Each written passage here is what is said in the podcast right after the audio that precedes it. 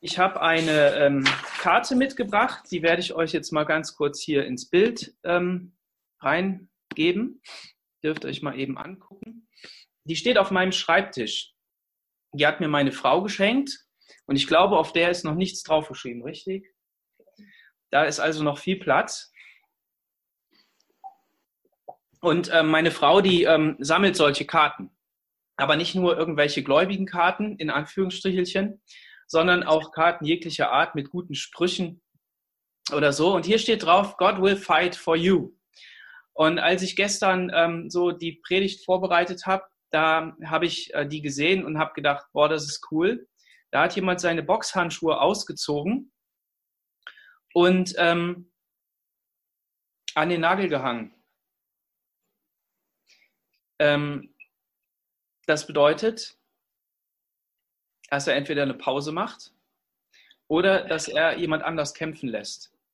Und die Predigt, die ich heute habe, die geht eben um das Thema seine Gegenwart in unserem Leben. Ich blende das jetzt mal wieder aus. Genau. Könnt ihr mich immer noch gut hören? Ja? Guido, hörst du mich? Sehr gut. Okay. Ähm, wir sind in ganz besonderen Zeiten und diese Zeiten sind dadurch geprägt, dass wir, ähm, dass alles Mögliche durcheinander kommt oder beziehungsweise auf Pause geschaltet wird. Und ähm, wir haben alle unser Leben umgestellt, manche weniger, manche mehr. Ähm, es gibt ähm, verschiedene, ich hoffe noch viele, die, die arbeiten gehen können und müssen und dürfen ähm, um unsere, unser Land, unsere Wirtschaft und all das am Leben zu erhalten. Aber viele dürfen nicht arbeiten, sind eingeschränkt. Manch einer ähm, muss sein, seinen Arbeitsplatz ganz verlassen, darf gar nicht mehr dabei sein. Und das ähm, sind Zeiten, die, die, die können Ängste in uns hervorbringen. Und ähm, manch einer, der sagt sich aber, nee, du weißt du, ich habe schon mit manchen, gesprochen, die sagen, nee, das ist gut für mich. Jetzt habe ich endlich Ruhe. Jetzt, ähm, jetzt komme ich mal zur Ruhe, kann nachdenken, kann auch Dinge machen, zu denen bin ich vorher nicht gekommen. Vielleicht mal einen Schrank aufräumen, der schon immer durcheinander war oder was auch immer. Und am Anfang fühlt sich das skurril an. Am Anfang ähm, ist es vielleicht äh, eine Situation, in die man sich erstmal reinfühlen muss. Und ähm, ja, auf jeden Fall ähm, gewöhnen wir uns aber dran. Ich habe gemerkt, dass ich mich an verschiedene Dinge gewöhnt habe. Ähm, aber trotzdem ist es so, dass es, dass es komisch ist. Manch einer ist krank und er sagt sich, ja, was soll ich denn machen? Ähm, wie, wie, wie soll es bei mir weitergehen? Ähm, andere sind jetzt ähm, priorisiert, ins Krankenhaus zu gehen, gewisse OPs zu machen oder, oder irgendetwas eben ähm, ja eine Vorrangstellung zu haben. Und ähm, man hat auch weniger Kontakt. Vielleicht ist man alleine. Es gibt auch verschiedene Menschen, die sagen, ja, ich bin jetzt alleine, was soll ich jetzt machen? Ähm, manch einer kann auch heute Morgen nicht dabei sein. Wir sind 47, aber zu unserer Gemeinde gehören noch viel mehr. Und natürlich sitzt ihr mit zwei, drei Leuten, mit wir sitzen hier mit fünf Leuten vor der Kamera. So werden es noch mehr Leute sein. Ich werde die alle hinterher nochmal aufschreiben und nochmal angucken und vielleicht hinterher telefonieren, wo ich denke, dass es wichtig ist. Oder so, und das möchte ich jedem auch empfehlen von euch, dass ihr ähm, einfach mal ähm, sagt, Mensch, an den muss ich denken, dann greif einfach zum Telefon und, ähm, und ruf an. Ne, ruf an. Und ich glaube, ich, glaub, ich habe mein Handy in diesen Tagen ähm, so oft geladen, äh, das gab es noch nie. Also ähm, ich muss das schon häufig laden, aber das war, das ist jetzt wirklich häufig und oft, weil ich mit Leuten Videotelefoniere, ne? Ähm, weil ich nicht nur auf Facebook hänge oder irgendwo anders, sondern ähm, weil ich echt viel telefoniere. Und ähm, interessanterweise kommen da auch Gespräche zustande, die waren vorher nie. Ne? Robert, ähm, wir haben ja gestern Abend da noch äh, äh, telefoniert, wir haben per FaceTime miteinander telefoniert. Ich habe ihn nicht gesehen, aber er hat mich gesehen. Er stand im Dunkeln, hat seine Würstchen gegrillt. Ähm, gute Idee, ne? Und wir haben echt eine coole halbe Stunde gehabt. Das war, war richtig top. Und ähm, man könnte sagen, okay, wir haben ja Fotos, wir haben Mails, wir haben Telefonanrufe, wir haben Briefe, die wir schreiben können. Ja, vielleicht schreibt einer mal einen Brief an jemand, der, der keinen Zugang hat, der kein Telefon hat, der kein, ähm, äh, kein Internet hat oder irgend sowas. Ähm, die Mattea hat eine Karte bekommen von ihrer Teamleiterin. Und ähm, das sind alles schöne, schöne Sachen, die wir machen können. Aber das ist nur nett und schön. Das, das hilft uns nicht in der wirklichen Gemeinschaft. Das ähm, erfüllt uns nicht so, wie wenn wir uns ähm, umarmen können, wie wenn wir uns begegnen können, dem anderen wirklich ins Gesicht blicken können und sagen können, du, ich habe dich lieb. Das ist, ist nichts anderes. Und wenn wir in die Bibel schauen, dann sehen wir, Adam und Eva hatten diese besondere Gegenwart Gottes in ihrem Leben. Das ist sozusagen das Urbild, der Ursprung ähm, dieser, dieser Verbindung. Alles, was wir in unserem Leben erleben, das ähm, dürfen wir bei Gott abgucken. Und nicht nur abgucken, sondern wir sind in seinem Ebenbild geschaffen. Und das bedeutet, dass wir wirklich ähm, sein, ähm, seine Art und Weise, sein Leben ähm, in uns haben, allein schon, dass wir geschaffen sind. Und ähm, Adam und Eva hatten das eben pur gehabt.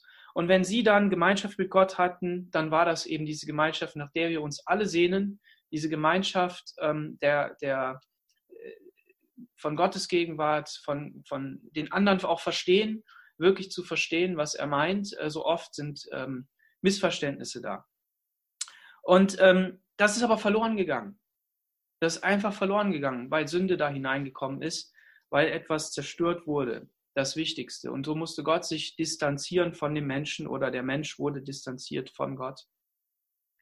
Und wenn wir Israel anschauen, dann, dann sehen wir, dass Gottes Gegenwart in Jerusalem ähm, war und das ganz speziell natürlich im Tempel zu finden war. Gott hat gesagt, wenn ihr mich eines Tages anbeten wollt, ein Opfer, ein wirkliches Opfer bringen wollt, dann dürft ihr das nur in Jerusalem machen.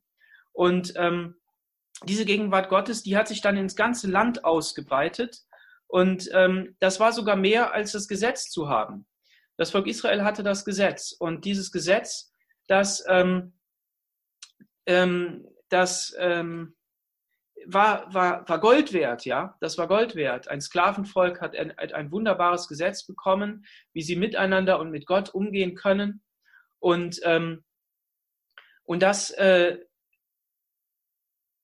hat dazu geführt, dass sie ähm, in die wirkliche Gegenwart Gottes hineinkommen konnten erst die Stiftshütte in der Wüste, das alles gelernt, selber gebaut und dann hinterher eben im Land. Aber dieses Gesetz war nur Hilfs, in dem Sinne Hilfsmittel, um in diese Gegenwart Gottes hineinzukommen. Und ähm, was passiert, wenn Menschen ähm, etwas erreichen möchten, aber es gefühlt nicht erreichen oder vielleicht auch wirklich nicht erreichen? Dann machen sie das Hilfsmittel zum Ideal. Ja, und äh, so haben, hat das äh, Volk Israel das auch gemacht. Sie haben dann das Gesetz so hochgehoben. Ähm, man kann das nicht hoch genug heben, ist schon klar. Will dem Gesetz damit nichts wegsprechen. Aber sich nur um das Gesetz zu kümmern und nicht um den, der das Gesetz gegeben hat. Das sagt ja Jesus. Ähm, der Menschensohn ist mehr als das Gesetz und ähm, äh, meine Jünger dürfen hier Ehren pflücken ähm, und sich nicht die Hände waschen, weil es nicht so sehr darum geht. Und der Sabbat ist für den Menschen geschaffen und nicht der, nicht, äh, der Mensch für den Sabbat und so weiter. Und ähm,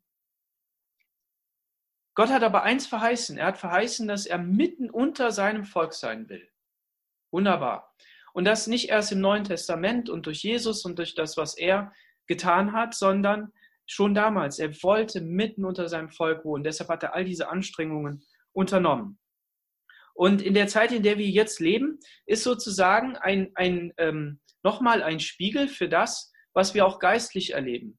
Vielleicht ähm, hast du deine Beziehung an Gott, hast du an Veranstaltungen gehangen, vielleicht an Gottesdienste, waren dir wichtig, um mal wieder aufzutanken, um ähm, den einen oder anderen zu sehen und ähm, vielleicht auch äh, gewisse Teile im Gottesdienst gar nicht mitzubekommen, weil die dich nicht so wirklich interessieren. Ähm, vielleicht ähm, hast du daran dein Glaubensleben aufgehangen. Und diese Zeit erschüttern unsere, unsere Überzeugungen und das unser, unsere Lebensart, ja, weil wir das jetzt nicht mehr ausleben können. Ähm, und äh, dadurch werden wir hinterfragt. Und dann wird hinterfragt, was, was bleibt jetzt eigentlich übrig von dem? Wir haben aber eine Sehnsucht in unserem Herzen, das ist die Sehnsucht, seine Gegenwart in unserem Leben zu haben. Amen. Er kämpft für uns. Wenn du damit einverstanden bist, dann sag mal ein Amen, mach dein Mikro auf, sag einfach Amen. Und dann kannst du auch gerne wieder zumachen. Amen. Amen. Ja, gut. Amen. Genau. Perfekt. Ich weiß, dass ihr da seid. Ich sehe euch nicht nur, ich höre euch auch. Amen. Ähm, aber du darfst auch gerne wieder zumachen. Wenn störende Geräusche sind, dann ähm, werden die nicht auf der Aufnahme sein hinterher. Gut. Ähm, aber wenn dir was gefällt, mach's auf, sag Amen, Halleluja, dann wissen wir, dass wir da sind. Machen wir in unserem normalen Gottesdienst auch so. Amen. Ich habe hier für uns ähm, gefunden oder ja, der, der war jetzt einfach mal da. Äh, der war immer schon da, aber egal. Wir schlagen mal die Bibel auf, ähm, Psalm 46. Psalm 6. Psalm 46. Achso, okay. Psalm 46. Ich schalte nochmal alle auf stumm, weil irgendwo sind Hintergrundgeräusche. So. Psalm 46. Und da lesen wir folgendes.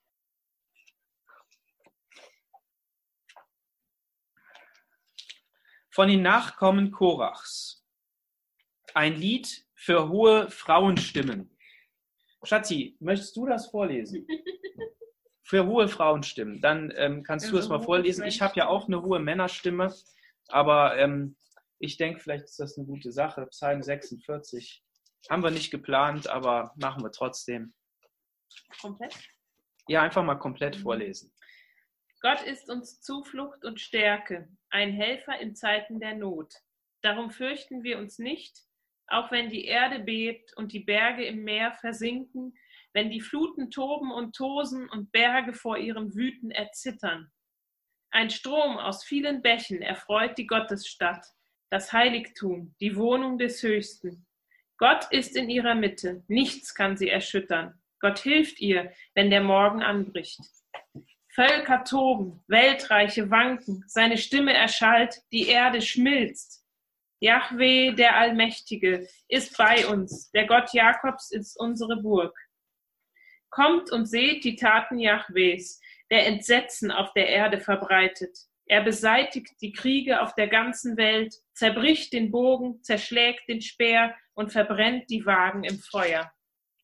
Lasst ab und erkennt, ich bin Gott.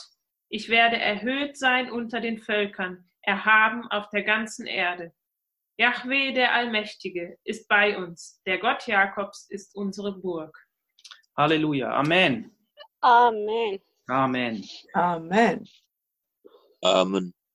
In Vers 1 heißt es von den Nachkommen Korachs. Und diese Korachiter, das waren ähm, Nachkommen Korachs zur Zeit des Tempels. Sie werden im ersten Buch der Chronik, Kapitel 6, 9 und 12, als Musiker und Türhü Türhüter im Tempel sowie in einigen Psalmüberschriften als Verfasser genannt. Und diese Korachiter, die ähm, waren eben diese, diese als, als Priester gebraucht, um als Propheten aufzu, aufzutreten. Und das ist jetzt eine, eine wichtige Sache.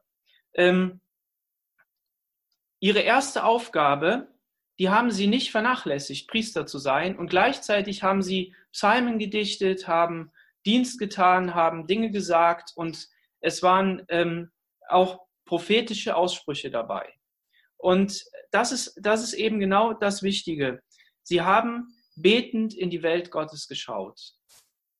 Und das, das ist eben genau diese Möglichkeit, nicht auf den eigenen Horizont beschränkt zu sein, sondern den nicht zu vergessen, die erste Aufgabe nicht zu vergessen und auf dieser, auf dieser Welt wirklich zu leben, nicht abgehoben zu sein, aber von Gott gebraucht zu werden, egal was man tut. Dass man nicht nur betet, wenn Gebetszeit ist, morgens, mittags, abends, ähm, dass man nicht nur das Wort Gottes liest, wenn man die Bibel aufgeschlagen hat, sondern dass man im Grunde genommen immer in Verbindung mit Gott ist. Und in dieser Art können wir auch diesen Psalm lesen, dass die Aussprüche, die hier drinne sind, eben prophetische Dimensionen haben, Dimensionen haben, die über unser Leben hinausgehen und ähm, dabei gleichzeitig unser eigenes Leben eben, ich wiederhole das, im Blick haben und nicht ein abgehobener Christ zu werden, der, ähm, der ähm, äh, ja sozusagen nichts mehr mit der Welt zu tun hat und irgendeine verschobene Vorstellung hat. Wir sehen also hier diesen ersten Punkt. Das finden wir auch bei Paulus. Er hat gearbeitet, er hat gebetet, er hat Wunder erlebt, aber er hat auch Unfälle gehabt, viel Leid erlebt und gleichzeitig ist er trotzdem Mensch geblieben. Er ist, ähm, äh, er hat gewusst, dass er auf dieser Erde lebt, aber gleichzeitig, dass er ein berufener Apostel Jesu Christi ist und dass Jesus sein Herr ist.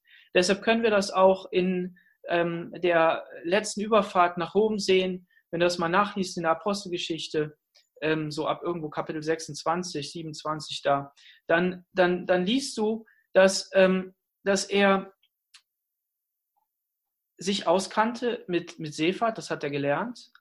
Gleichzeitig, dass er gebetet hat, dass er auch Ratschläge gegeben hat und nicht verzweifelt ist, wenn Leute Nein gesagt haben, sondern in sich gewusst hat, dass Gott ihm diese Zusagen gegeben hat und dass er sich darauf berufen hat. Und das ist einfach äh, eine wichtige Sache, dass er dieses Wissen hatte, ich bin im Auftrag Gottes unterwegs und ähm, darf darauf auf ihn vertrauen.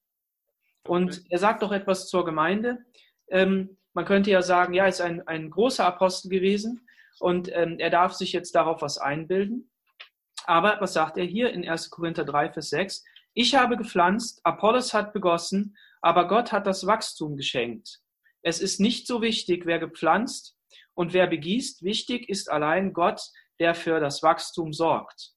Und das ist auch für uns wichtig, dass wir, dass wir in unserem Leben, ob du jetzt eine große Verantwortung hast, also du hast ja schon eine große Verantwortung für dein Leben, aber eben vielleicht auch für das Leben deiner Familie, vielleicht für das Leben ähm, noch weiterer Menschen, ob eben in der Gemeinde, im Hauskreis, irgendwie vielleicht auch in, in Leitungsverantwortung in irgendeinem Team, aber vielleicht auch in der Firma für deine Angestellten, für deine äh, Mitarbeiter, ähm, vielleicht aber auch gar nicht, ähm, dass es nur eben bei dir auf dich beschränkt ist. Und ähm, dann hast du vielleicht aber Nachbarn, für die du sorgen kannst. Ähm, und gleichzeitig darfst du immer in diesem Bewusstsein unterwegs sein, ähm, ja, du hast Verantwortung, ja, du kannst dich kümmern, aber es ist letztendlich Gott, der hinterher vollkommen diesen Schutz geben kann, der das Ganze in der Hand hat. Und ich darf auf ihn vertrauen, dass er mir Kraft gibt, dass er mich wirklich begleitet. Und deshalb lasst uns betende Menschen sein, die allem in allem, was sie tun. Amen. Dass wir im Gebet bleiben, dass wir angeschlossen sind Amen. zu Gott. Und dieser Psalm, der beginnt bei Gott. Und ich weiß nicht, ob dir das aufgefallen ist, aber hier wird nicht die Not aus menschlicher Perspektive beschrieben, so vollkommen, sondern es heißt hier nur, Gott ist unsere Zuflucht und Stärke, ein bewährter Helfer in Zeiten der Not. Die haben Not erlebt. Die wissen, worauf es ankommt. Die haben Belagerung erlebt. Die haben ähm, die Geschichten gehört von ihren Eltern, wie, wie es gewesen ist, wo Not gewesen ist, dass sie herausgerufen waren. Aber hier überwiegt nicht die Not. Wir kennen andere Psalmen, wo die Not beschrieben wird bis ins Detail und wo auch Gott wirklich ähm, angeschrien wird und um Hilfe gebeten wird. Und, und ähm, aber das finden wir hier jetzt in erster Linie nicht, sondern hier ist wirklich diese, Perspekt diese menschliche Gottesperspektive da. Dieses Bewusstsein, dass Gott regiert, dass Gott mit seiner Gegenwart da ist im Volk. Und auch dieses Überzeugtsein, Gott ist unsere Zuversicht und Stärke, eine Hilfe in den großen Nöten, die uns getroffen haben. Die haben, das ist eine andere Übersetzung, ne? Die, die haben große Nöte erlebt. Und wir erleben vielleicht in diesen Tagen auch große Not. Wenn dein Geschäft zusammenbricht, wenn du nicht dein, wenn dein Einkommen wegbricht, wenn du nicht weißt, was du machen sollst mit den Kindern zu Hause, weil dir die auf den Kopf rumsteigen und du denen. Und alle irgendwie am Rad drehen, ja, wenn man nicht viel Platz hat, nicht, sich nicht traut, rauszugehen. Ich sehe viele Menschen, ähm, die ähm, mit dem Schal dann vor dem Mund rumlaufen oder einem noch nicht mal guten Tag sagen wollen. Und hier ist Angst. Hier ist einfach die Angst, sich anzustecken. Hier ist die Angst, ähm, auch wenn es gar nicht so ist, wenn es faktisch gar nicht möglich ist, weil wir uns ja immer nur anstecken können, wenn wir länger miteinander äh, in Kontakt sind. Ähm, einfach da ist, da ist Angst, da kann Angst sein und das kann Not sein. Und wie ich vorher schon sagte, vielleicht hast du schon eine Krankheit und, und, und liegst, äh, bist äh, da nieder und weißt nicht, was du machen sollst. Und wenn wir an andere Länder schauen, wo eben Ärzte auch schon entscheiden müssen, dass gewisse Leute eben nicht mehr ähm, beatmet werden und so, das sind alles Schreckensszenarien, die, die kann man sich gar nicht menschlich vorstellen. Also Not. Und das steht halt hier. Und ähm, trotzdem ist hier keine Klage. Darum fürchten wir uns nicht, Vers 3, selbst wenn die Erde bebt, die Berge wanken und in den Tiefen des Meeres versinken. Auch dann nicht, wenn die Wogen tosen und schäumen und die Berge von ihrem Wüten erschüttert werden. Hier finden wir eine Beschreibung, die haben wir an anderer Stelle andersrum gelesen. Wenn du schon mal die ersten Seiten der Bibel gelesen hast, das hast du mit Sicherheit. Äh, wenn nicht, dann tu das einfach mal. Ähm, dann äh, hast du gelesen, dass Gott die Berge, das Land und das Wasser getrennt hat. Ja, er hat eine Trennung gegeben. Und ähm, hier sagt er, und wenn, wenn das alles aufhört und wenn, wenn das alles versinkt und wenn das alles geschehen soll, und damit sagt er ja nichts anderes, dass Gott das tut oder zulässt. Ja, weil welcher Mensch kann schon äh, diese Dinge tun? Ähm, aber hier übersteigt das eben all unsere Vorstellungen. Selbst wenn das geschieht, auch dann nicht, wenn die Wogen tosen und schäumen und die Berge von ihrem Wüten erschüttert werden. Erdbeben haben wir auch schon erlebt, hier in Aachen. Ich erinnere mich an mein erstes äh, gefühltes Erdbeben hier. Ähm, ja, es war eigentlich das zweite. Ich habe, ähm, als ich kleiner war zu Hause, haben wir mal eins erlebt, dass hat die Lampe dann angefangen zu wackeln. Aber hier, als ich mit Doro zusammengezogen bin, nachdem wir geheiratet haben, da hatten wir dann ein Erdbeben. Ich habe im Bett gelegen und das Einzige, was ich sagen konnte, ist, Jesus hilf uns, weil es irgendwie so gewackelt hat. Das habe ich noch nie gespürt. War nicht so viel, aber hat schon gereicht. Ne? Ja, sind diese Urgewalten und selbst da ist Gott drinne. Und dann heißt es hier ähm, im, im Vers 6 heißt es, oder Vers 5 muss ich mal lesen, ein Strom mit seinen Bächen erfreut die Stadt Gottes. Ha. Halleluja. Ein breiter, mächtiger Strom belebt die Stadt Gottes. Wollen wir das erleben? Dass dieser mächtige Strom Gottes unser, unser Leben beeinflusst? Ja. Dass das unser Fokus Mhm. ist? Dass wir uns daran, ähm, dass wir daran trinken, dass wir davon daran uns erfreuen. Amen. Wenn, wenn gewaltige Worte benutzt werden im, im, in den Versen vorher, ähm, dann ist es für mich, als ich das gelesen habe, noch krasser, wenn dann steht ein breiter und mächtiger Strom. Der reißt auch was runter. Warst du vielleicht schon mal an einem, an einem Bach, na Bach, Bach, Wasserfall, ähm, von, einem, von einem mächtigen Strom? Ich kann mich erinnern, ich war mit meinen Eltern in der Schweiz, mit meinen Geschwistern und dann sind wir da zu den ähm, sieben Brunnen gefahren und da waren auch ähm, Onkel Helmut und Tante Helga dabei mit ihrer Familie und wir haben uns das da angeguckt. Wisst ihr noch, wie ihr da rumgeklettert seid dran? Oh Mann, ich habe mich das gar nicht getraut. Aber egal. Und mein Bruder, der war so waghalsig, hat sich in dieses eiskalte Wasser einfach reingesetzt und ist drin sitzen geblieben. Das macht er bis heute. Ähm, äh, wir haben das nicht gemacht. Wir, uns war das zu kalt. Aber egal. Ein mächtiger Strom Gottes belebt die Stadt. Ich hab in, wir haben in München gewohnt und in München ist die Isar.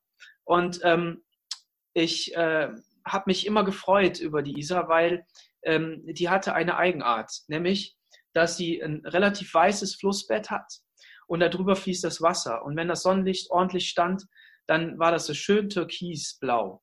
Kennt ihr das? Amen. Aus Italien, Mhm. wenn man da hinfährt und dann diese, diese ausgetrockneten Betten sieht und manchmal ist dann so ein blauer Fluss dadurch, so ein türkisblauer Fluss. Boah, das ist einfach, einfach Hammer. Ja, vielleicht gibt es hier auch ähm, Flüsse und Bäche, die dich ähm, ähm, erfreuen und wo du, wo du denkst, das ist gut. Okay, aber dieser Fluss Gottes, der fließt in dieser Stadt. Und ähm, er belebt die Stadt Gottes. Ja, er belebt die Stadt Gottes, die Wohnung des Höchsten, den heiligen Ort. Halleluja. Da, wo Gott ist, ist die Wohnung des Höchsten. Wir haben jetzt Wohnzimmergottesdienst. Wer hat Wohnzimmergottesdienst? Hand hoch. Ja, genau. Ich muss immer ein bisschen Reaktion sehen, weil sonst denke ich, ich bin hier alleine. Ähm, wir haben Wohnzimmergottesdienst. Und ähm, damals in Israel hatte Gott die Wohnung im Tempel unter seinem Volk mittendrin. Zuerst waren es noch die Stiftshütte und die Menschen haben vielleicht gar nicht so richtig gecheckt, was, was, was für eine coole Sache das ist.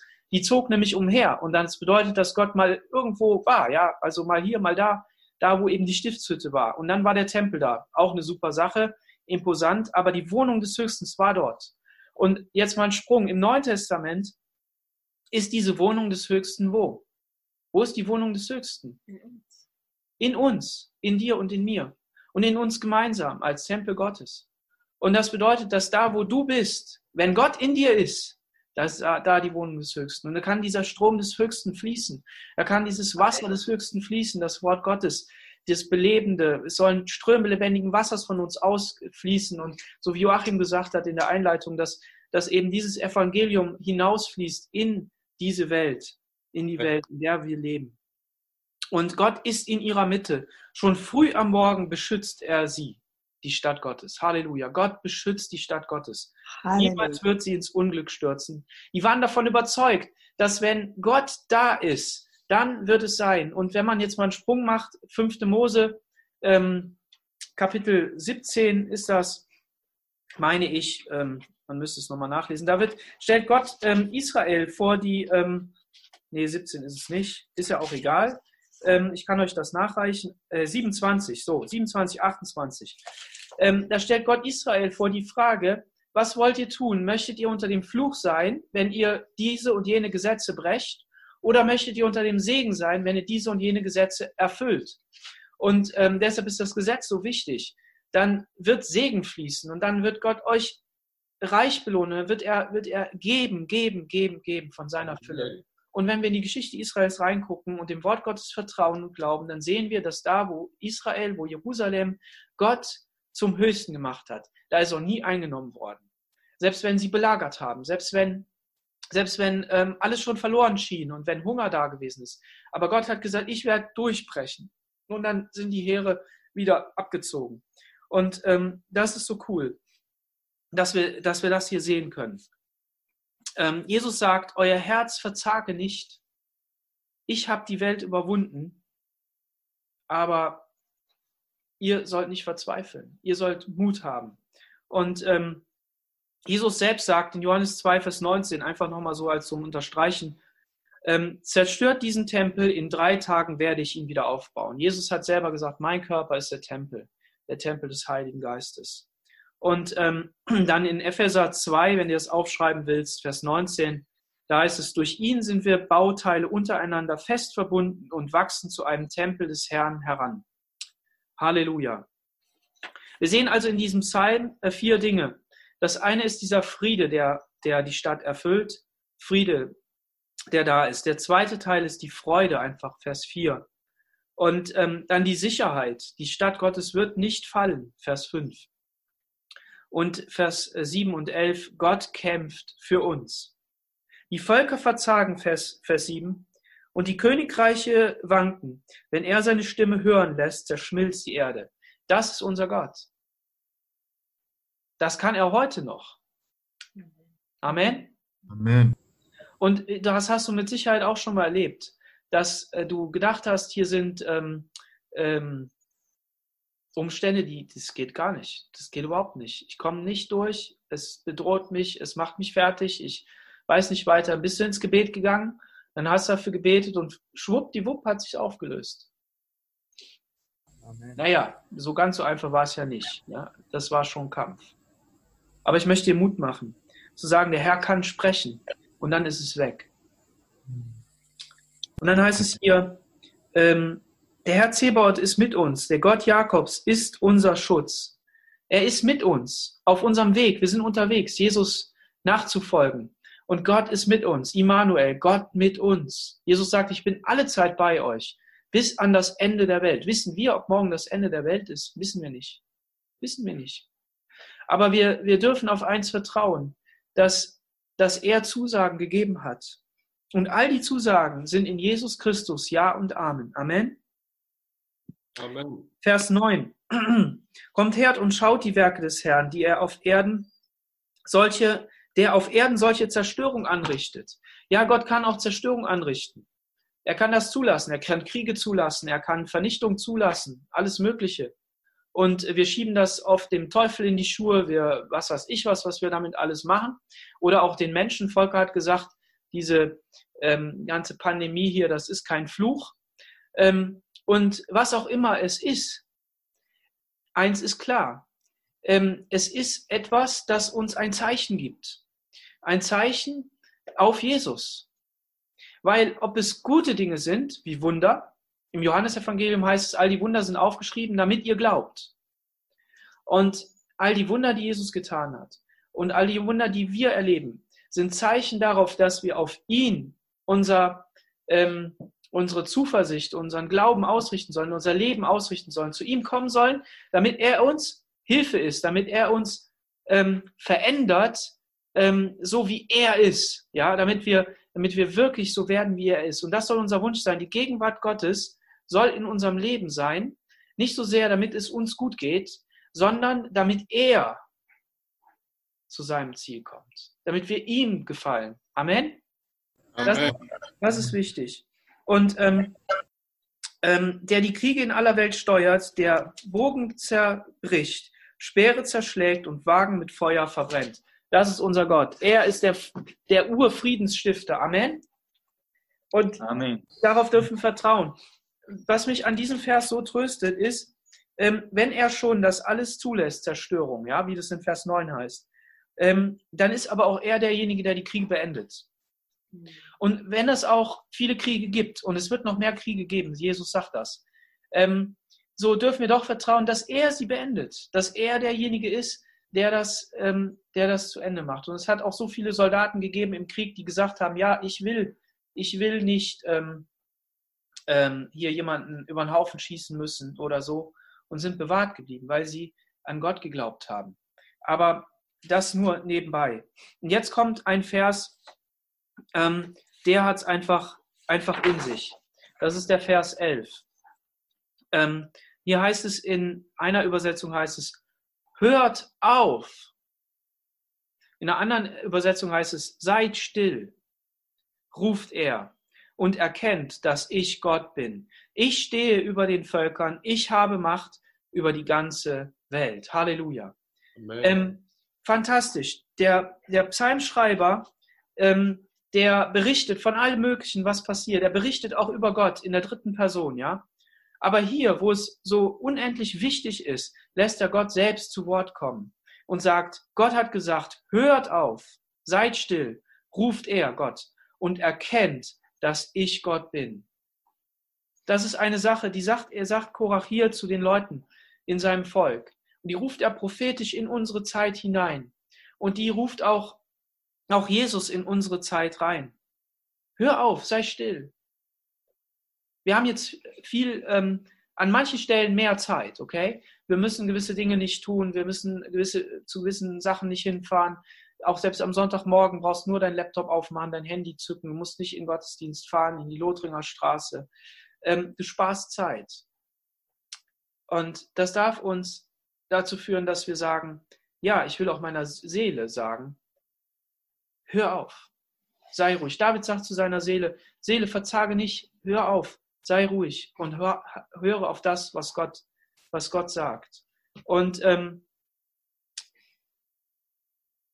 Jesus sagt ähm, in Matthäus 11, 29, Nehmt auf euch mein Joch und lernt von mir, denn ich bin sanftmütig und von Herzen demütig, so werdet ihr Ruhe finden für eure Seelen. Ruhe finden, Stille. Ich, ähm, ich sehne mich danach, dass ich diese Stille mehr und mehr erlebe dass sie viel, viel mehr in mir ist. Weil in mir selbst, ich sage das jetzt mal so ganz offen, ist manchmal ziemlich viel Unruhe. Und ich weiß eins, dass Gott dabei ist, mich zu verändern. Und ich will das zulassen. Ich will das erkennen und ich will das zulassen. Und die zweite Person, die sitzt gleich neben mir, die hilft da auch dabei, weil ähm, die mir das auch immer wieder sagt. Und auch wenn sie mich manchmal in Unruhe bringt, das kann passieren, liebe Ehemänner. Ähm, ihr, die ja schon lange das äh, verheiratet seid, ja, Breeze, dich meinte ich jetzt erstmal damit, ne? Klar, weil dir muss man ja Mut zusprechen, ne? Weil die anderen, die jetzt zuhören und verheiratet sind, die sind ja schon lange verheiratet und die wissen natürlich, wovon ich spreche. die haben auch mehr Erfahrung da drin, sind auch schon weiser geworden. Und ähm, aber dir sei Mut zugesprochen, okay? Du hast noch eine, einen langen Weg vor dir, wenn der Herr nicht vorher wiederkommt. Ähm, auf jeden Fall, und die Kinder, die hier auch um mich herum sitzen, das, die sind auch dazu da, damit ich zu dieser Ruhe geführt werde, die Gott gibt. Weil wenn wir dieses ganze Tohuwabohu sehen, dieses ganze Durcheinander um uns herum, und jemand hat doch eben gerade auch gesagt, es werden so viele ähm, Nachrichten geschickt. Ähm, und man weiß gar nicht mehr, wo man hingucken soll. Ähm, da muss man schon mal auf die Pause-Taste drücken und sagen, Herr, komm du zu dieser Ruhe, dass man das genießen kann. Und ähm, solange wir noch rausgehen können, ich rate euch, wenn ihr einen Wald habt, ein Stück Wald, dann geht in den Wald mal eine Stunde am Tag. Dreht eine Runde, guckt euch die Natur an. Jemand hat gesagt, wenn du nicht in den Wald gehen kannst, dann stell dich auf den Balkon und schau in den Himmel. Einfach nur in den Himmel schauen. Das führt uns menschlich gesehen zu einer Ruhe, die uns dann weiterführt, Herr, wo ist deine Ruhe? Wo ist das, was du geben kannst? Und natürlich immer darauf hoffen, dass er übernatürlich seine Ruhe geben kann. Denn wir können uns anstrengen, wie wir wollen. Wir können nicht das erfüllen, was Gott tun will in unserem Leben. Und ähm, dann ist hier noch ein zweites Wort und erkennt, dass ich Gott bin. Und hier steht ja da im, im Grund, im, im Hebräischen, ähm, im Urtext oder Grundtext besser gesagt. Und das ist das gleiche Wort wie bei Adam und Eva. Und er erkannte seine Frau und sie wurde schwanger. Und dieses Erkennen ist ein tiefes Erkennen. Ein Erkennen, wie Gott ist, dass er Gott ist. Manchmal erkennen wir das nicht. Wir sehen vor lauter Bäumen den Wald nicht mehr. Und dann sehen wir nicht, dass Gott im, regiert, dass Gott ähm, die Kontrolle hat, dass Gott derjenige ist, der, ähm, der auch das Morgen kennt. Jesus sagt, jeder Tag hat seine eigene Sorge, deshalb sorgt euch nicht um morgen. Und das gilt doch heute und jetzt gerade in dieser Zeit noch viel mehr für uns, weil wir das morgen gar nicht abschätzen können. Wir haben uns an verschiedene Sachen jetzt vielleicht gewöhnt, aber trotzdem ist da diese Sorge um das Morgen. Und Gott sagt hier, erkennt, dass ich Gott bin. Und dann das, was in dem Psalm stand, dass er derjenige ist, der diese ganzen Sachen macht, dass er diesen Frieden gibt, dass sein Strom fließt. Und ähm, ich stehe über den Völkern, ich habe Macht über die ganze Erde. Halleluja. Und das ist das, was heute Morgen einfach so in unserer Mitte stehen soll. Schlagen wir nochmal Hebräer auf. Ähm, Hebräerbrief.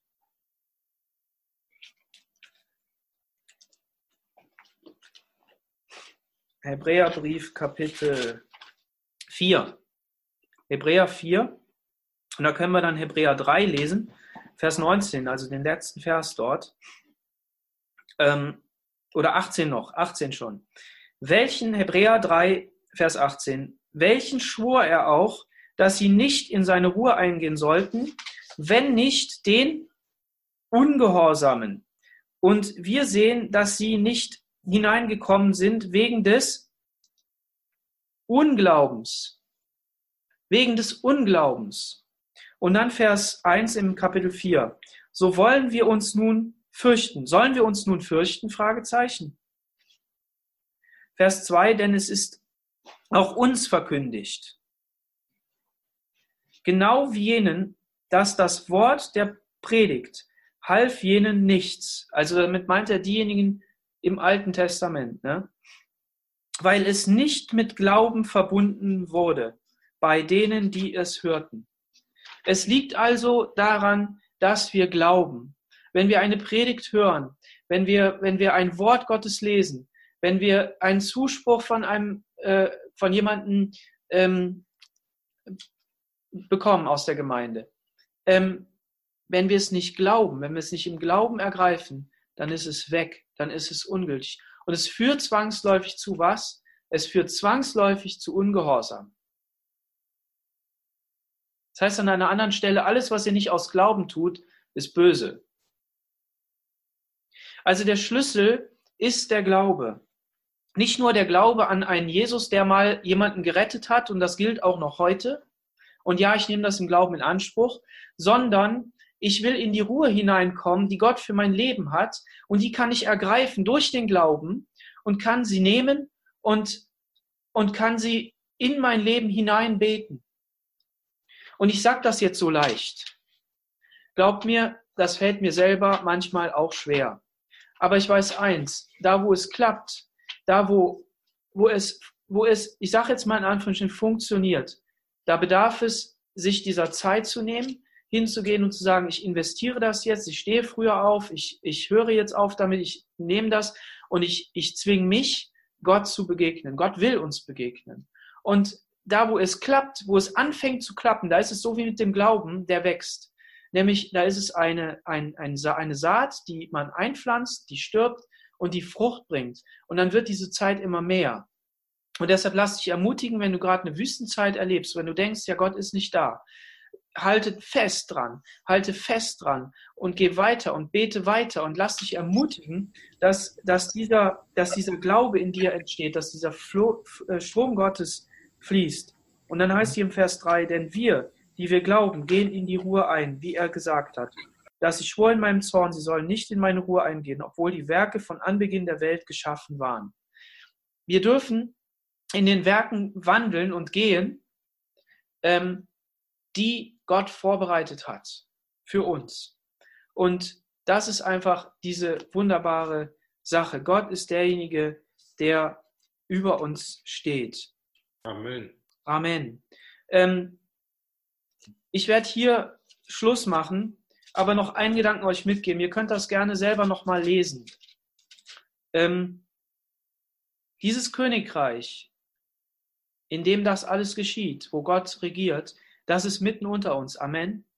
Lukas 17, Vers 11 bis 37, da wird beschrieben, ähm, wie ähm, die, die Aussätzigen zu Jesus kommen, sich heilen lassen. Und dann kommt einer zurück und dankt. Und Jesus sagt, wo sind denn die anderen? Und der eine dankt. Und dann spricht Jesus von dem, von dem ähm, Reich Gottes. Dann wird er gefragt, wann kommt denn das Reich Gottes? Und dann heißt es hier, das Reich Gottes kommt nicht so, dass man es beobachten könnte. Man wird auch nicht sagen, sie hier oder sie dort.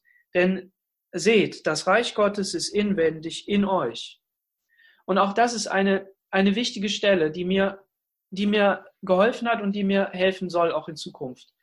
Wir wünschen uns, dass die Gemeinde Jesu wirklich wunderbar funktioniert.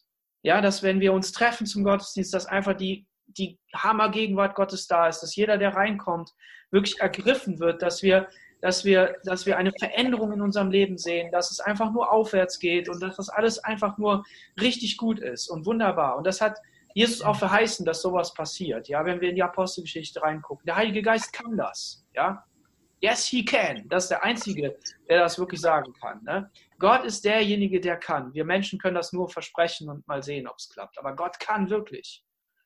Und das wollen wir im Glauben in Anspruch nehmen. Und das soll auch geschehen. Aber gleichzeitig werden wir immer wieder damit konfrontiert, dass wir das Reich Gottes nicht sehen können. Und spätestens, wenn wir in uns selber hineinschauen, dann sehen wir, dass wir nichts sehen. Dann sind Zweifel da, dann ist Unglaube da, dann sind die Probleme da, die Schwierigkeiten, die dich ablenken, in die Gegenwart Gottes zu kommen. Und dann sagst du, ja, ich müsste eigentlich 24-7 müsste ich machen. Ich müsste 24 äh, Stunden am Tag beten und Lobpreis machen und dann wirst du ähm, sieben Tage die Woche müsste ich das machen und erst dann könnte ich in die wirkliche Gegenwart Gottes kommen. Oder ich müsste mal 40 Tage fasten. Oder ich müsste mal dies oder das oder jenes. Manch einer, der sagt dann, ja, ich habe einen Raum, den benutze ich eh nicht und dann, oder das Wohnzimmer oder wie auch immer, lass eine CD laufen mit, mit äh, Lobpreis oder mit Bibelworten und dann ist die Gegenwart Gottes da. Okay, all diese Dinge können helfen. All diese Dinge sind bestimmt gut.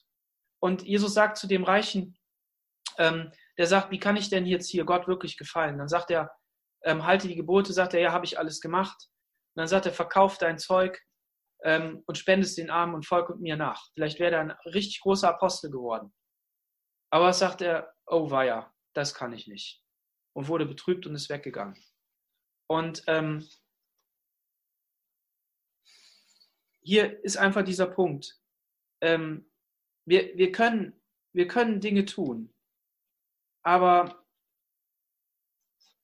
wir sollen nicht darauf vertrauen, dass die, die Äußerlichkeiten unser Inneres verändern, sondern das soll von Gott herkommen.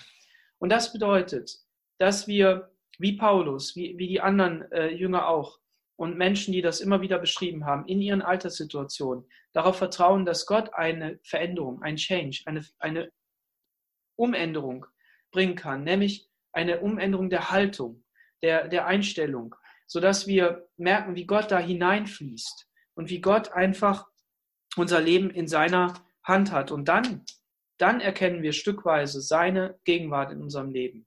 Und dann sind wir auch der eine, der zurückgekommen ist zu Jesus und der gedankt hat. Und der nicht einfach weitergegangen ist, sondern der gesagt hat, ich brauche diese Beziehung zu Jesus. Und er soll bei mir auf dem Thron sitzen und er soll regieren. Und dann macht es mir nämlich was aus, wenn ich den anderen beschimpfe. Dann mache ich was, macht es was aus, wenn ich zu meiner Frau zickig bin. Und ähm, dann macht es etwas aus, wenn ich ähm, muffelig rumlaufe. Und ähm, dann macht es auch etwas aus, wenn der andere so rumläuft und ich ihm nicht vergeben kann. Wenn ich das nicht aushalten kann. Wenn ich nicht sanftmütig bin. Wenn ich nicht liebevoll bin. Wenn ich nicht Verständnis habe. Und lass uns dafür beten, dass Gottes Gegenwart in uns so hineinkommt, dass wir auf der einen Seite sagen, ja, ich sehe das Reich Gottes vielleicht nicht, aber ich, ich weiß, Jesus hat gesagt, das Reich Gottes kann man nicht sehen, hier oder da, weil man immer irgendwas zu kritisieren findet. Man findet ja auch an jeder Gemeinde was zu kritisieren, spätestens wenn man ein bisschen länger da ist. Und ähm, so, so ist Jesus Realist. Jesus ist, ähm, Gott sei Dank, mehr Realist als wir. Ja, und er ist ähm, nicht so abgehoben, abgespaced. Ich war jetzt 40 Tage in der Wüste und deshalb geht das jetzt einfach voran. Nein, nein. Jesus weiß, dass wir in unseren Alltagssituationen leben und dass wir leben müssen. Und was möchte er tun? Und das ist jetzt dieser, der Clou an der Sache. Er möchte, dass wir unser Leben verlieren. Wir, wir, er möchte, dass wir unser Leben verlieren, damit wir es in ihm wiedergewinnen. Und dann lebt nämlich er durch uns. So wie wir das in dem Psalm gelesen haben. Er lebt dann durch uns und beeinflusst unseren Tag, unser Denken und unser Handeln. Und so lass dich ermutigt sein, lass, äh, lass äh, dir sagen, hab Mut, Jesus nachzufolgen. Hab Mut, dein geistliches Leben auf neue Füße zu stellen und zu sagen, ich möchte neue Gewohnheiten einüben. Und, ähm, und äh, dank Gott dafür. Und in diesem Sinne wünsche ich uns einen gesegneten Sonntag. Ich wünsche uns wirklich Gottes Frieden für die nächste Woche. Ich bete dafür, dass ähm, wir versorgt sind, dass wir versorgt bleiben und ähm, dass auch die Gemeinde versorgt ist mit ähm, all dem, was sie braucht. Und ähm, ja, dass, dass Gott diese Verheißung, die er seinem Volk gegeben hat, dass er es bewahren will, dass er es bewachen will, dass sie auch für uns gilt und dass wir es merken. Halleluja. Amen.